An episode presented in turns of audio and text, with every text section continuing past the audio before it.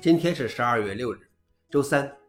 本期是《另一个中国硬核观察》第一千二百零七期，我是主持人硬核老王。今天观察如下：第一条，Firefox 面临被踢出兼容性要求名单。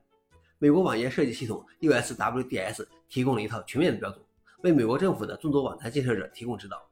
它为开发者提供的文档借鉴了英国同行的百分之二规则。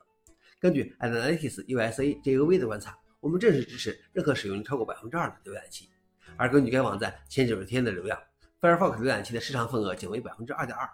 如果低于百分之二的阈值，那么 USAWDS 就可以不再要求政府网站的开发者继续接种 Firefox，这将有可能进一步影响了企业。越来越多的网站将不再接种 Firefox。消息来源：Slashdot。老王点评：除了让 Firefox 用户去访问一下这个观察网站，我们还能做什么？第二条是 Facebook 停止发送 PGP 加密邮件。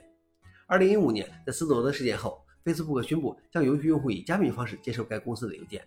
开启该功能后，Facebook 发送给用户的所有电子邮件，主要是点赞通知和私人信息，都将使用已有几十年历史的 PGP 技术进行加密。据 Facebook 称，八年后的今天，由于使用率较低，Facebook 将取消这项功能。该功能已于周二废弃。Facebook 拒绝说明究竟有多少用户仍在使用加密电子邮件功能。消息来源：TechCrunch。老王点评。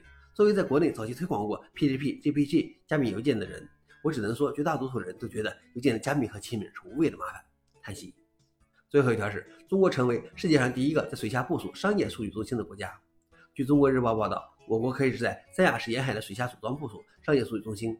第一个模块已经下水安装，按照计划，他们将在约三十五米深的水下基地安装一百个水密存储模块，每个模块重达一千三百吨，这将建立一个可同时运行近六百万台计算机的数据中心。这些模块将产生大量热量，而这些热量会被周围的海水自然冷却。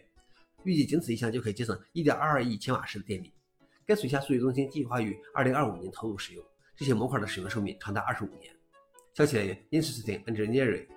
老王点评：微软也做过类似尝试，但没有进一步发展。希望我们的尝试能成功。以上就是今天的硬核观察。想了解视频的详情，请访问随后链接。谢谢大家，我们明天见。